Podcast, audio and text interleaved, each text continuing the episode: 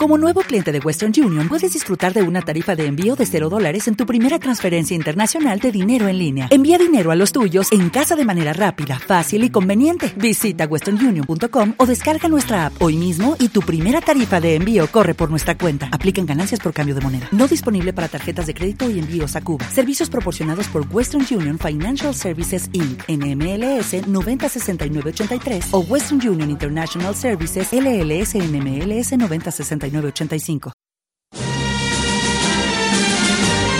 de 8 a 10 y media de la mañana, Libertad Constituyente.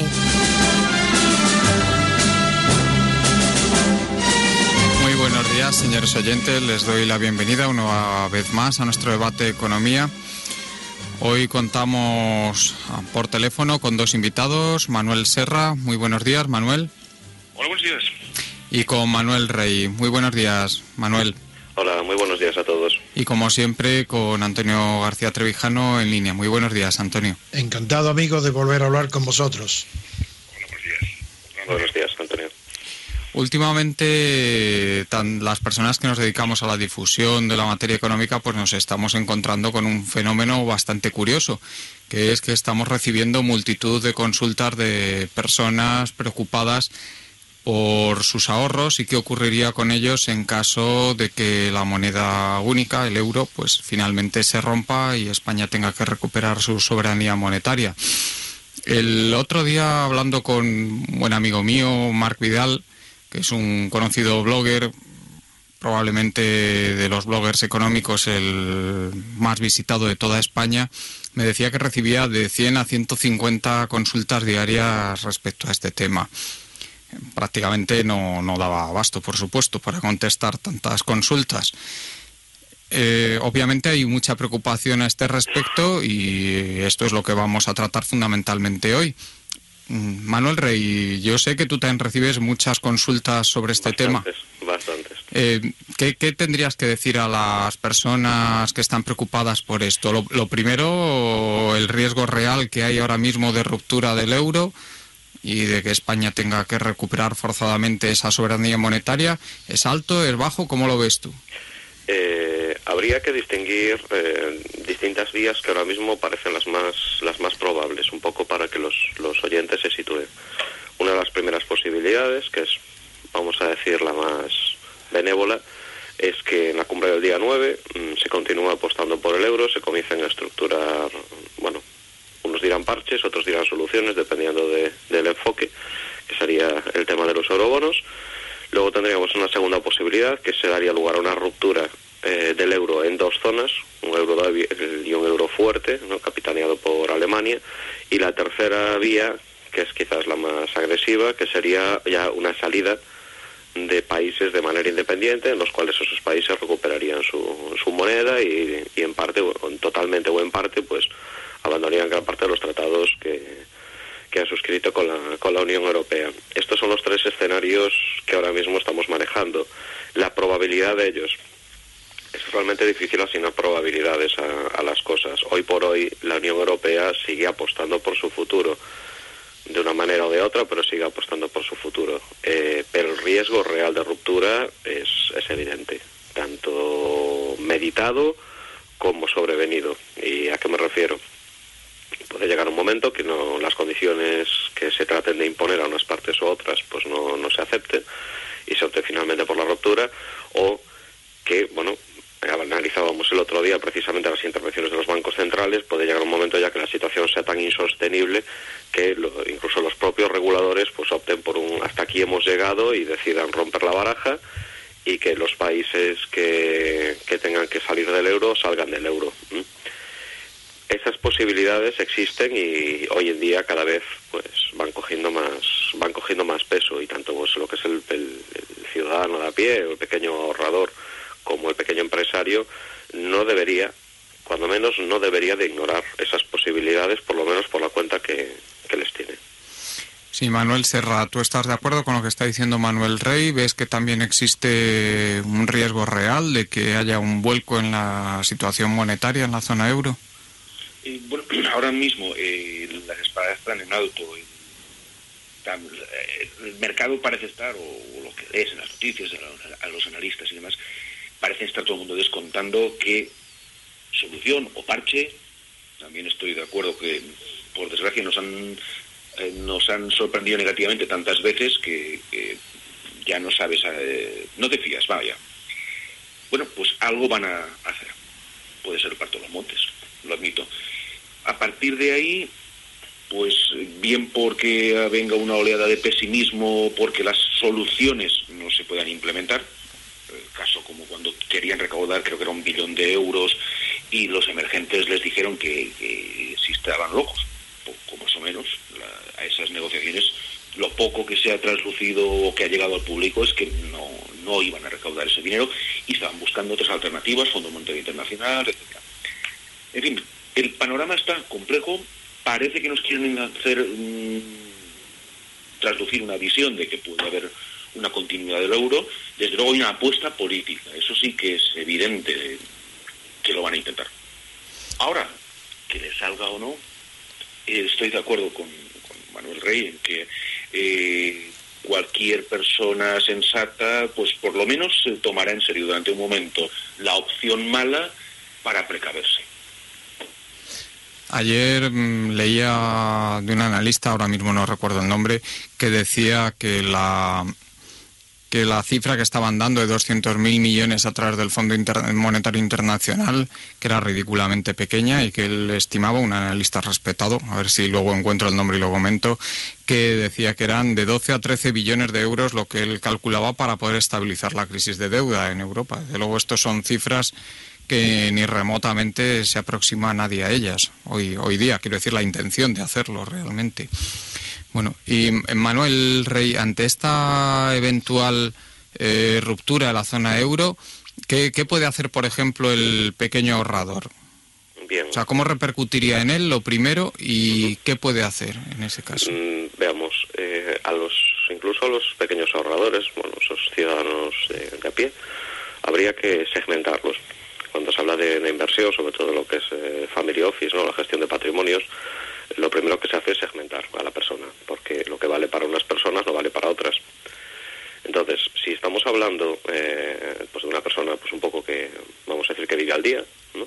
una persona joven, una persona pues de cualquier edad, pero que no tiene reservas, o sus reservas son muy son pequeñas, ¿no? pues podemos estar hablando de un máximo de 15.000, 20.000 euros de, de reservas, eh, realmente esta persona poco, poco puede hacer sinceramente. La única recomendación, a lo mejor que se le podría hacer, sería utilizar un sistema de tercios, que, le llamamos en inversión, y dividir bueno, pues lo que sería ese dinero en tres partes distintas y realizar dos de esas partes conversiones a moneda, que podría ser pues o bien franco suizo, o lo que serían coronas o incluso dólar. Es una manera de minimizar un poco riesgo en caso de, en caso de salida. No puedo hacer mucho más. Realmente, eh, para aquellos que tienen poco, mm, y poniéndose un poco sarcástico, eh, tienen que contemplar esta situación de una manera un poco divertida, porque de tener poco y pues tener pocos medios, quien ahora mismo las está pasando canutas y está preocupado y está perdiendo los sueños, quien de verdad tiene mucho. El que no tiene, realmente pues no, no debería tener tantos motivos de preocupación, sinceramente.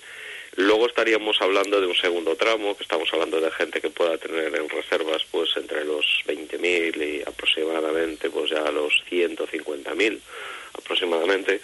En ese caso esa persona bueno ya se puede ir apoyando en otro tipo de tácticas un poquito más sofisticadas, ¿no? Puede realizar el mismo sistema de tercios, pero sí podría ya empezar a contemplar eh, la apertura en el extranjero de cuentas bancarias para trasladar parte de los fondos a esas cuentas. Esto hay mucha mitología, yo recibo muchas consultas y hay muchas discusiones en torno a, que esto poco más, no sé por qué la gente se toma esto como algo un poco más que ilegal. Y no es ilegal, porque realmente eh, rellenando el formulario 19 y declarando a la agencia tributaria que tú te sacas ese dinero fuera del país, no tienes ningún problema, no estamos hablando de ninguna clase de delito fiscal ni de ilegalidad, para bien o para mal tenemos libertad de circulación de capitales, hay mucha leyenda en torno a todas las cuestiones de, de, los bancos offshore y de las sociedades offshore, etcétera, y no hay necesariamente ninguna clase de práctica delictiva detrás de estos detrás de estos sistemas. Y luego ya tendríamos un tercer, pero ya estamos hablando sí de family office, ya de gente ya con un perfil un poco más fuerte, que sería a partir de los 150.000 hasta aproximadamente pues cerca de los 600.000 o el millón de euros, que ahí ya entraríamos en, harina de otro costal. Es decir, esta gente ya tiene unos capitales que permiten montar sociedades patrimoniales offshore con múltiples barreras, con capacidades para cambios de divisa simultáneos y ahí ya entraríamos. Eh, pero explica, explica un poquito mejor lo que es una sociedad de este tipo y a qué te refieres cuando hablas de múltiples barreras, por favor. Bien, vamos a, ver. Eh, hay la legislación en España, bueno, hay una gran zona económica y jurídica que, se, que está bajo un tratado, que es el Tratado de Schengen. El Tratado de Schengen eh, se establecen una serie eh, de condiciones para operar que permiten precisamente ese libre movimiento de capitales y de personas a lo largo de mercancías a lo largo de toda la zona del tratado, pero a su vez implica una serie de mecanismos de control.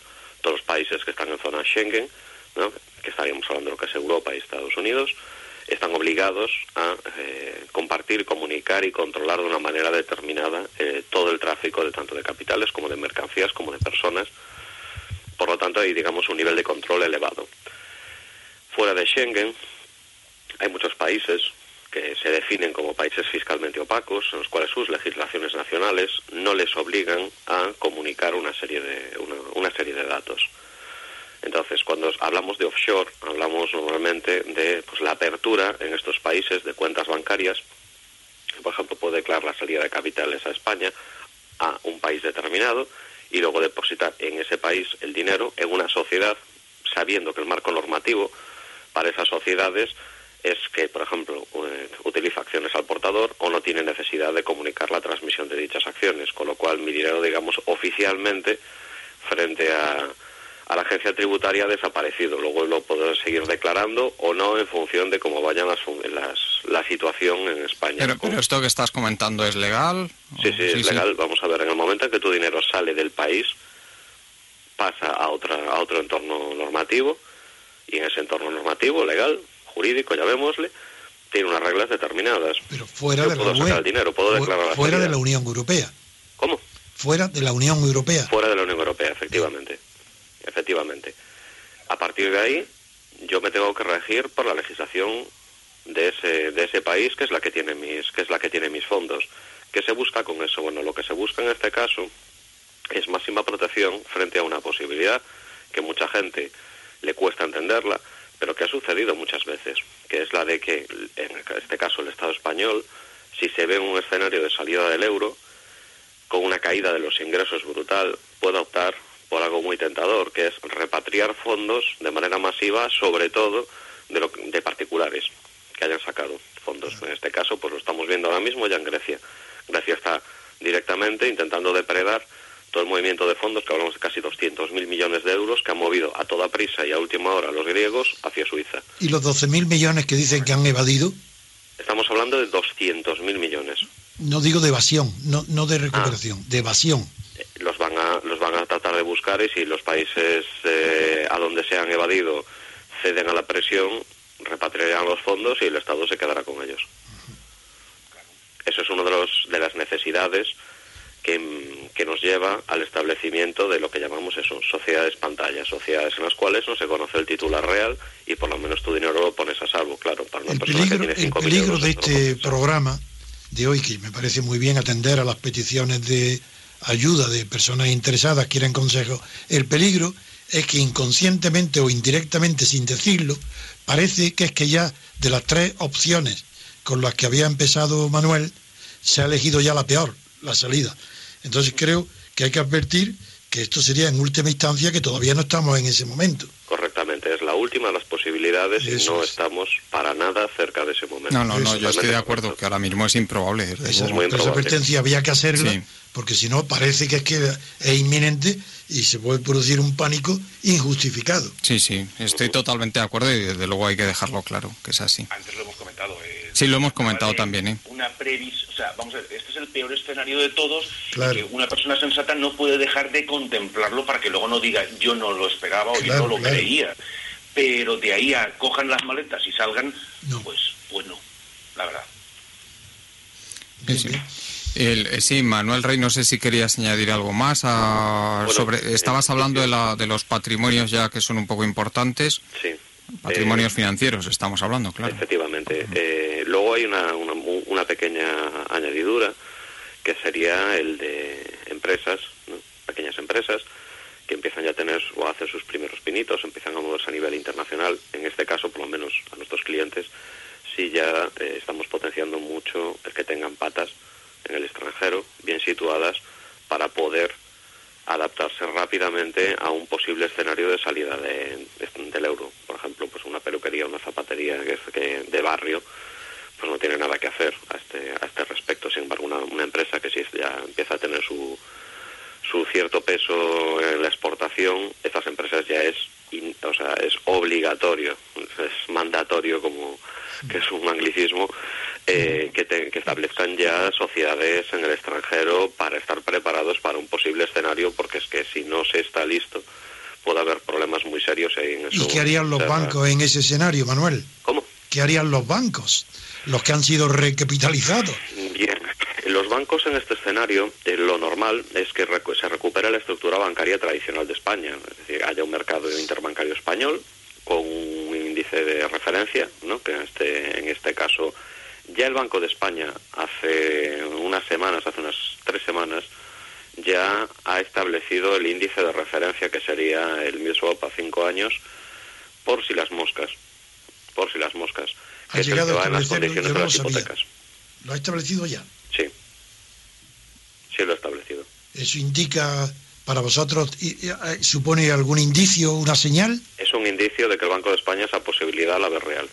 Eso es. Eso sí es muy grave. Sí, y ha pasado desapercibido. Pero la prensa no lo ha publicado, los medios no lo han sí, dicho. Sí, se ha dicho algo, ¿eh? lo más que sí, no, yo lo he no- visto. no fueron primeras planas, ni mucho No. menos, pero sí se comentó, ¿eh? sí, sí. La gente desconoce las, en general las implicaciones que tiene que el Banco de España comience ya a establecer índices de referencia alternativos. Eso indica claramente que ya va preparando la estructura para una probable Salida. salida de salida Del del euro, euro. del euro. Efectivamente. Claro, para saber qué, qué habría que hacer con los préstamos en ese caso, cómo se referenciarían los préstamos, ¿no? Sí, para traducirlo a la otra moneda. Efectivamente, porque no ya no tiene, ya no tendrías el Euribor como, Claro. como índice de como índice de referencia hay que establecer uno nacional. Por si las moscas ya lo ha dejado fijado y en este caso bueno pues el escenario que tendríamos desde el punto de vista de banca sería el de pues una banca casi que regresaría a pasos forzados pues a los años 90. Estaríamos hablando pues de tipos de interés del 14 al Claro. 16% en hipotecarios y intereses pues el 25, 26, 27% en créditos al consumo. Pero yo creo que podríamos- nos moveríamos. Yo creo que de verdad, eh, si insistimos mucho en esto, vamos a producir la idea alarmista inmediata. Yo creo que más bien planteaste perfectamente el- la conversación al principio sobre las tres hipótesis. Entonces, ahí es donde teníamos que insistir, a ver cuál es la que tiene más probabilidades, qué, qué puede pasar en la reunión del día 9.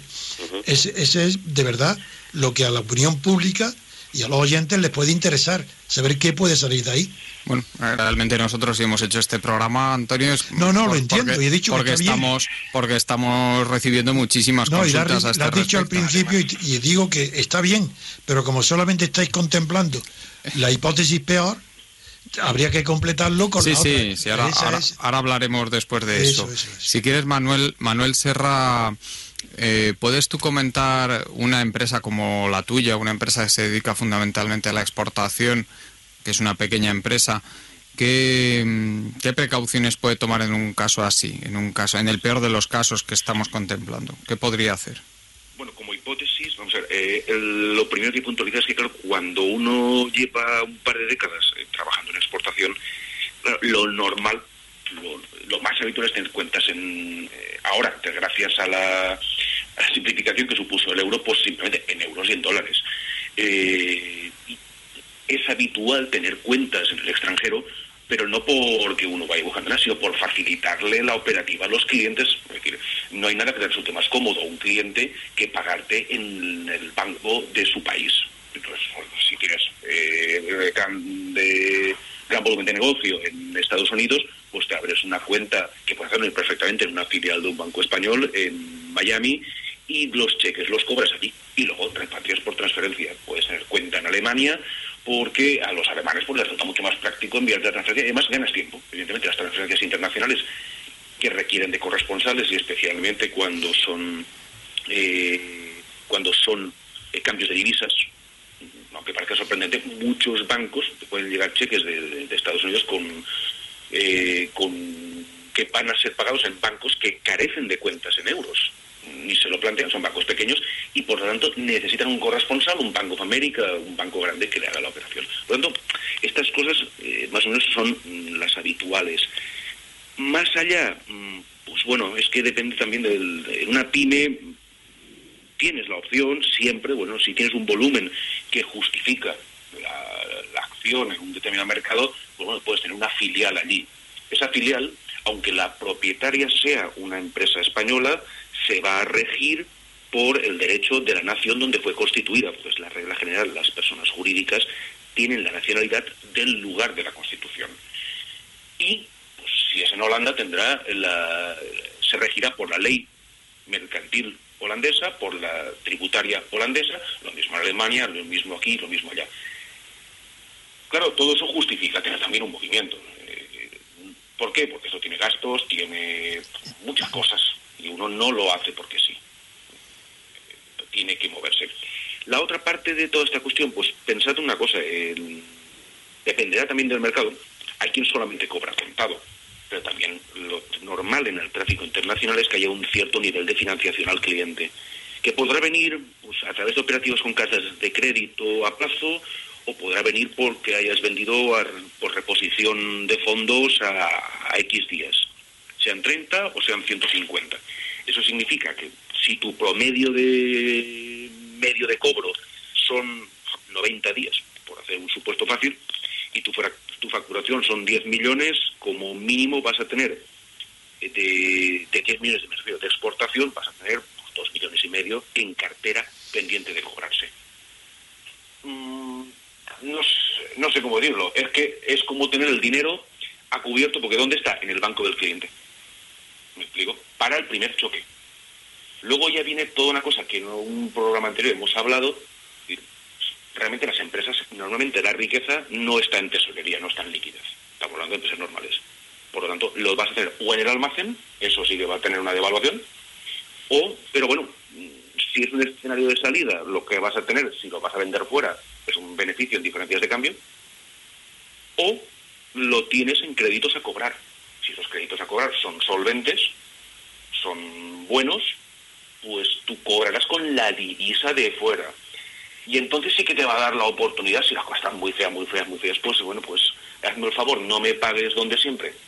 Es que he abierto una filial en Estados Unidos, págame a la filial. ¿Por qué? Porque a lo mejor tú tienes que importar materias primas. Y en un escenario de corralito a lo mejor no te dejan utilizar divisas para pagar a tu proveedor. ¿Y qué hacemos?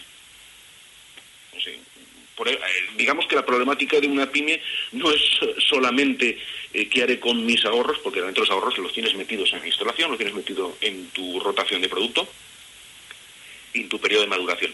Tu problema es asegurarte que vas a continuar funcionando, de que no te quedas aislado y que no puedes traerte lo que necesites.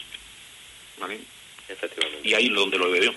Sí, y Manuel, eh, Manuel Rey, el tema que preocupa mucho a las pequeñas empresas, que es el tema de, la liquidez en, un escenario, como estamos diciendo, este escenario improbable, pero que, que, tienen que tener previsto las pequeñas empresas. Que, ¿Cómo podrían prever ese escenario de, de, posible falta de liquidez? De liquidez me refiero pues que les cortaran los bancos las líneas de crédito o que hubiera realmente problemas para, para operar? Pues es un problema que no es fácil de, resolver, eh, a menos que dispongas de una serie de características como las que Manuel Serra ha comentado ahora. Si una empresa que tiene capacidad de comercio internacional va a poder realizar pivotes, que es lo que denominamos en el argot, pivotes del negocio, situándolos en zonas económicas estables para poder, sobre todo, como muy bien él ha destacado, poder continuar operando. Porque si continúa operando, si se va hacia una divisa débil, puede tener serios problemas de, abastecimiento.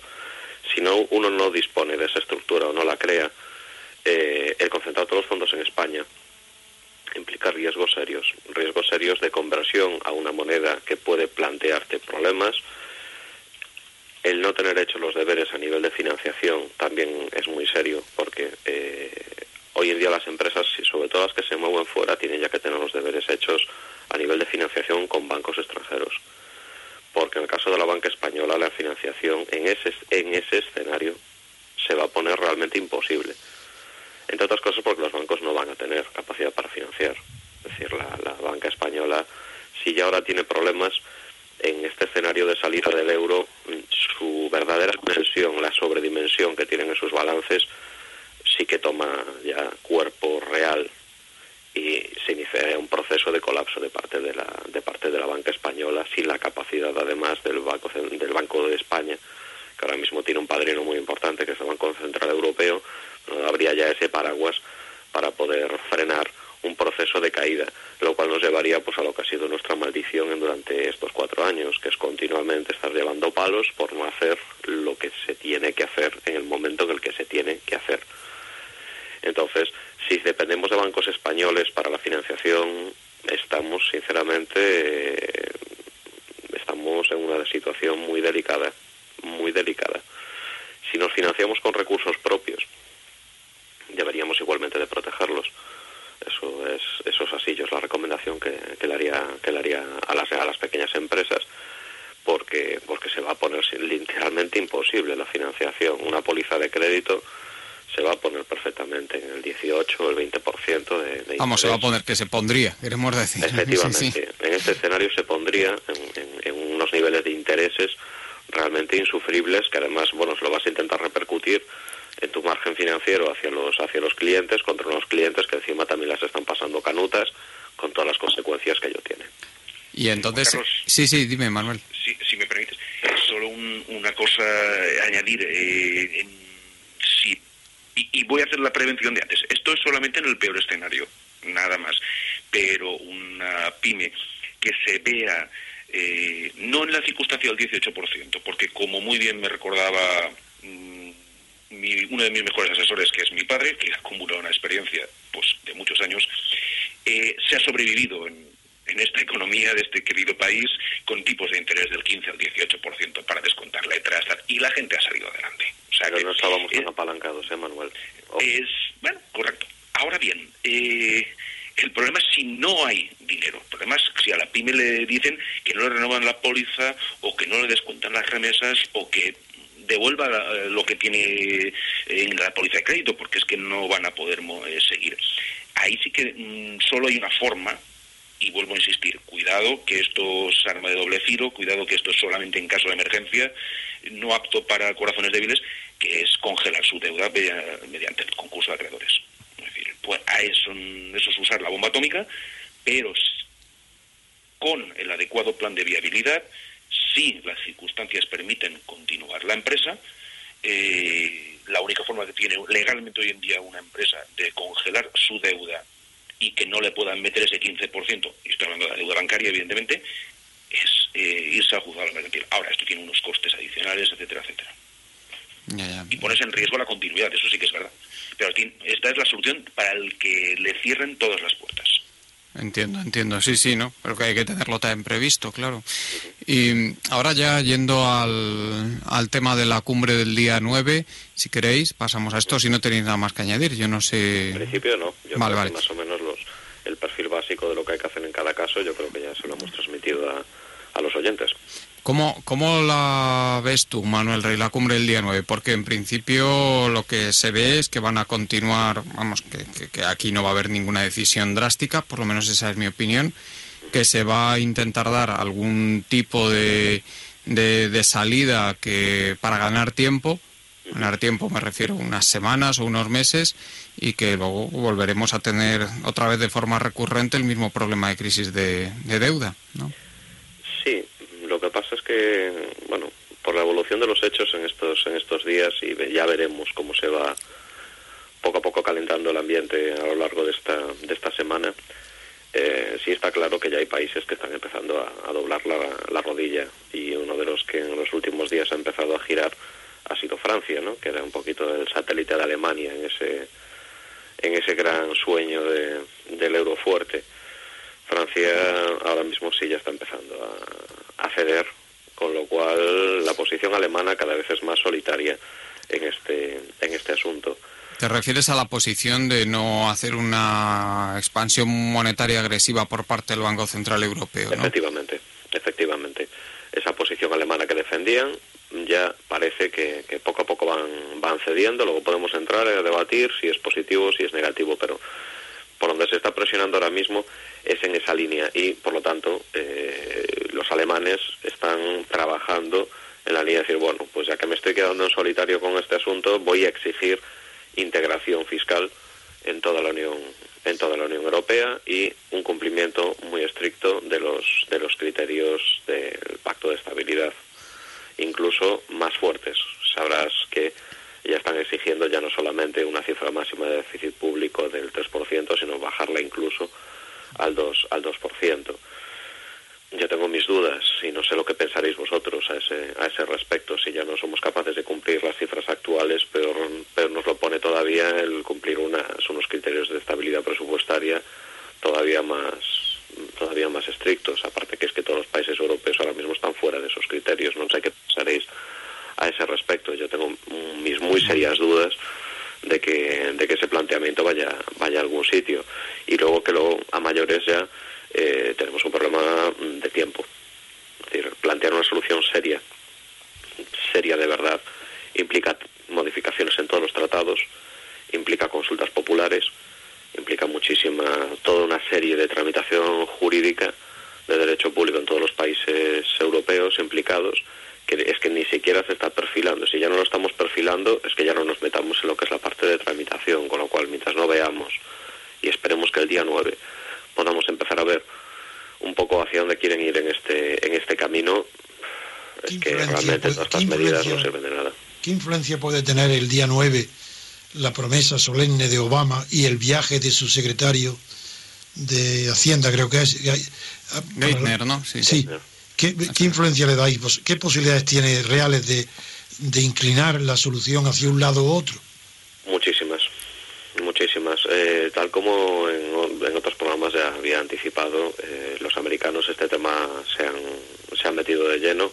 La presencia norteamericana en la cumbre es, es vital.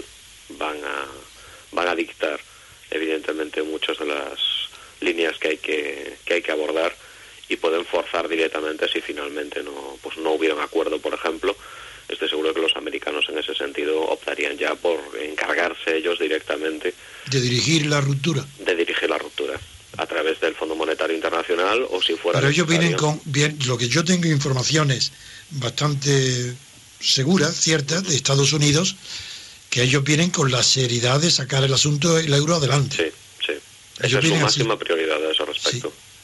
Yo creo que es lo que les conviene a ellos, claramente, ¿no? que, La, que la moneda única siga, porque la crisis financiera mundial sería, sería tremenda en caso de que el euro se rompiera.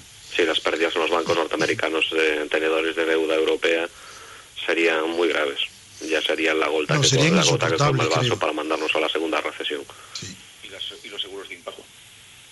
Sí, sí, los derivados, sí, los CDS, sí. sí. sí. Está, está, claramente así. Bueno, yo las dudas que tengo si, si realmente al final el, Banco Central Europeo entra de una forma más agresiva a estabilizar la deuda, que parece ser que es lo que están descontando la, evolución de los diferenciales entre los bonos periféricos y el bono alemán, que se han reducido bastante. Ahora mismo el diferencial con el bono español está en 330 y tantos puntos básicos. cuando, menos bueno, más de 100, llegó a estar eh, prácticamente en 500 hace dos semanas. Entonces parece ser que se está descontando esto, que el, que el euro no se va a romper y que el Banco Central Europeo va a entrar de una forma más agresiva. Ahora, lo que preocupa más es el cómo van a reaccionar las economías de estos países periféricos a estas medidas de ajuste que exige Alemania como contrapartida, porque claro, Hoy tenemos la que ha publicado Market Economics, siempre hablo de este indicador porque es un indicador independiente que no está elaborado desde dentro de España, sino que se elabora desde fuera y por lo tanto pues pues es importante por eso y además que tiene una correlación muy buena con la actividad económica, que es el índice PMI. El índice PMI de servicios en España pues ha bajado a a 36,8 este en el mes de noviembre. Eso lo que indica es que hay una contracción muy muy fuerte del sector servicios, como también se ha reflejado en las cifras del paro en el sector servicios en el, en el mes de noviembre, que ya las, hemos, las conocimos hace, hace tres o cuatro días. Eh, entonces, a mí es muy preocupante que sin haber comenzado todavía las medidas de ajuste esté la economía de esta manera. Pues, no sé, imaginaos cómo va a evolucionar esto una vez que, que empiece la contracción del gasto público, claro. Y por lo que respecta a España, ¿sabéis algo de Rajoy en esta cumbre, la posición, si, aunque él eh, ya ha tomado posesión, todavía no? Sí, sí, la, posición de Rajoy, yo como la veo, es que sencillamente eh, va a hacer lo que le digan. Ni, ni, ni más ni menos. va a seguir la estela alemana. Sí, sí, sí, la estela alemana. Bueno, lo que, lo que acuerden en, en la cumbre fundamentalmente dictado por Alemania, yo creo que es lo que va a hacer. No sé, Manuel Serra, ¿tú cómo lo ves? La postura de Rajoy a mí, la que me parece entender de lo poco que se oye, es eh, claramente intentar mantenerse en el euro y en su caso en el euro fuerte. Naturalmente, vamos a ver, eh, para mm, mantenerse, ya no digo solo en el euro, porque el un euro con todos dentro eh, debería de aumentar la circulación monetaria, entiendo, porque es que de una manera u otra, y habría más eh, cercanía al dólar, pero ya si es al euro fuerte, este país habría que darle la vuelta como un calcetín. Eh, no tenemos estructuras preparadas no somos Alemania, no somos Alemania. ¿Alguien ha probado, alguien, perdón, don Antonio, usted esto lo sabrá, ¿alguien ha probado cruzar un semáforo de peatones en rojo en Berlín? No, no, no, por eso digo que una cosa es querer, Rejoy, y otra cosa es poder.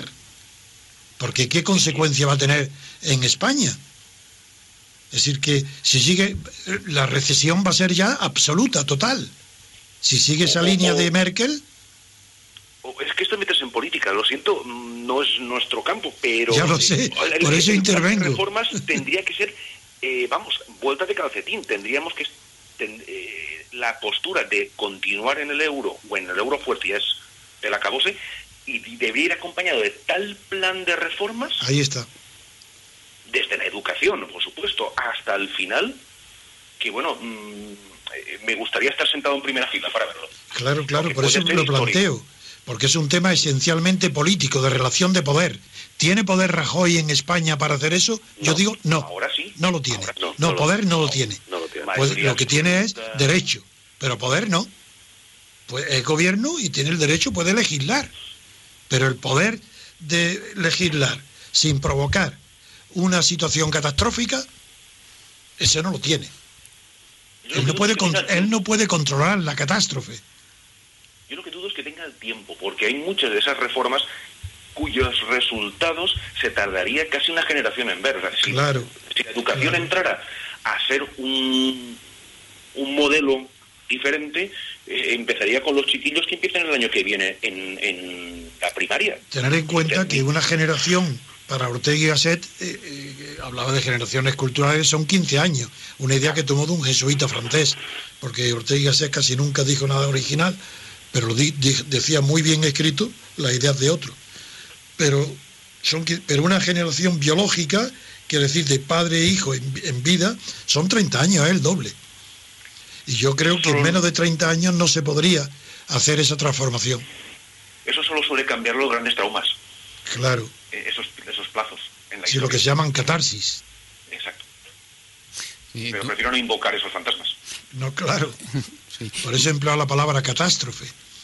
Y Manuel Rey, ¿tú cómo, cómo lo ves la postura del gobierno español en, eh, de cara a lo que le, a lo que pueda salir de la cumbre del día 9? Pues veamos, eh, por un lado mm, coincido en una mayor parte con del análisis que, que han hecho los demás al respecto de cuál es la postura que en principio oficialmente vamos a decir que va a defender eh, Mariano Rajoy. Mariano Rajoy tiene digamos dos dos puntos importantes en su agenda. Por un lado está la crisis del día, o sea, la crisis eh, la cumbre del día 9, tiene una reunión previa al día 8, el día, me parece que es el día 6, ya tenía reuniones previas con miembros del Partido Popular Europeo. Es tiene una agenda apretada en la que, digamos, se tiene que presentar ante todo el mundo. Hay muchas orejas escuchándole y tiene que dar respuestas a muchas, a muchos planteamientos. Entonces, digamos que, bueno, Mariano también es un hombre que está en plena fase de aterrizaje en toda esta situación, recién investido. Sí va a defender, evidentemente, la presencia de España en, ese núcleo fuerte de la, de la Unión Europea pero luego hay una segunda componente que está un poco más oculta al gran público, que es, y en, en esa línea me consta que en Génova se ha estado trabajando, que es el tener muy clarito eh, hasta dónde se cede y hasta dónde no. Es decir, si queremos estar aquí en el centro, pero ojo, no a cualquier precio, y veamos qué condiciones nos pedís y qué soy capaz y qué no soy capaz de ceder. O sea que... ¿Los crees capaces de ese realismo? Efectivamente, cordialidad entre comillas, es decir, si de puerta afuera vamos a ver declaraciones muy grandilocuentes, muy de estamos en Europa, apostamos por el proyecto europeo, lo que sea necesario, pero de puertas para adentro, Mariano va con, va con la artillería a reunirse con, con, con Sarkozy y con Merkel, ojo. La cosa no es tan sencilla como, como muchos puedan creerse que, ¿Y, él qué fuerza tiene para resistirse a esas exigencias? Pues la fuerza de que somos ahora mismo el mayor deudor, somos la espada de Damocles sobre la Unión Europea. Si caemos nosotros, cae todo. Esa es la realidad de las cosas. Otra cosa es que este un político, eh, yo los únicos políticos del Partido Popular que a los que le he oído hablar en estos términos es siempre en, privado. Jamás a un político en público del Partido Popular o de, bueno, de cualquier otro partido lo irá a reconocer esto en público. ¿Y se van parado por la banca española o por la gran banca o no? ¿Cómo? Si, si tenéis noticia si Rajoy en este momento se encuentra amparado en su postura, apoyado por los bancos Santander y Banco Bilbao Vizcaya. Mm, yo de la información que tengo en estos en estos momentos, vamos a ver, las relaciones entre Rajoy y Botín son muy tensas, derivado de varios patinazos políticos. De... Esa era mi pregunta. Claro. Eh, en ese caso es distinto. Francisco González, presidente de BBVA, es más, próximo a, Mariano Rajoy y me consta que sí está, digamos, dando un voto de confianza. Y luego tenemos toda una playa de, de bancos y de cajas, que es que ya bastantes problemas tienen como para prestar apoyo a nadie. Es decir, son ahora mismo están más pidiendo ayuda que ofreciéndola. Claro, Ramón Rato, después de la quiebra del Banco de Valencia también, está también más debilitado que antes. Efectivamente, es que están ya más en una fase de pedir ayuda que de darla realmente, salvo pues eso, tres o cuatro grandes que son los los jugadores que en estos momentos están, sí, las reglas. A corto plazo es una negociación y todos hemos participado, creo, aquí en negociaciones y los faroles son parte de las negociaciones. Alemania se ha jugado el farol del 2% porque si sabe que si ofrece el 3 le van a pedir el 4. Probablemente. Y eh, parece mentira que en las grandes citas, pues no, es que es lo mismo, pero con mayor repercusión económica. Y en cuanto a Rajoy, hombre, sí que es verdad que la arma la tiene. Si Grecia le ha hecho el roto que le ha hecho a Francia, siendo el 2, y pico de la, del PIB, lo que le puede hacer España a Alemania no tiene nombre. O sea que esto es como la del la de las pelis de vaqueros con el barbero y el y, lo, de, Italia no da mucha navaja. ¿Qué digo lo de Italia? La pistola debajo digo que lo de Italia no está dando mucha tranquilidad, ¿no? No, no, bueno, claro, la, situación de, la, situación de, Italia es pésima, ¿eh? También, o sea, es muy, las muy últimas medidas, las últimas declaraciones. Sí, bueno. pero, pero tenemos una persona a lo mejor seria en Italia. Si Rajoy demuestra capacidad, ya son dos, mientras que con Berlusconi no había mucho. no, eso es imposible. Desde luego ayer eh, fue muy llamativo, ¿no? La escena de la, creo que fue la ministra de, Empleo, ¿no? Sí. Que llorando en la televisión al anunciar las medidas, sí, sí. A piedad de ella, pero claro, ¿por qué está ahí? Mejor es que no esté. Sí, sí, sí, sí. Bueno, pues tenemos que ir terminando ya. Se nos ha terminado el tiempo. Espero que, el, que este programa que haya aclarado algunas ideas sobre lo que se puede y lo que lo que no se puede hacer. Sobre todo a la mediana empresa sí ha sido muy pertinente, sí. Y, bueno, vamos, vamos a esperar que no lleguemos nunca a ese escenario, porque sería terrible. Muchas gracias, Manuel Rey. Muchas gracias a todos. Muchas gracias, Manuel Serra. Muchas gracias a vosotros y hasta la próxima. Muchas gracias, Antonio. Hasta muy pronto. Les agradezco también a ustedes, señores oyentes, la atención que nos han prestado y nos despedimos hasta mañana en que tendremos nuestro debate de energía.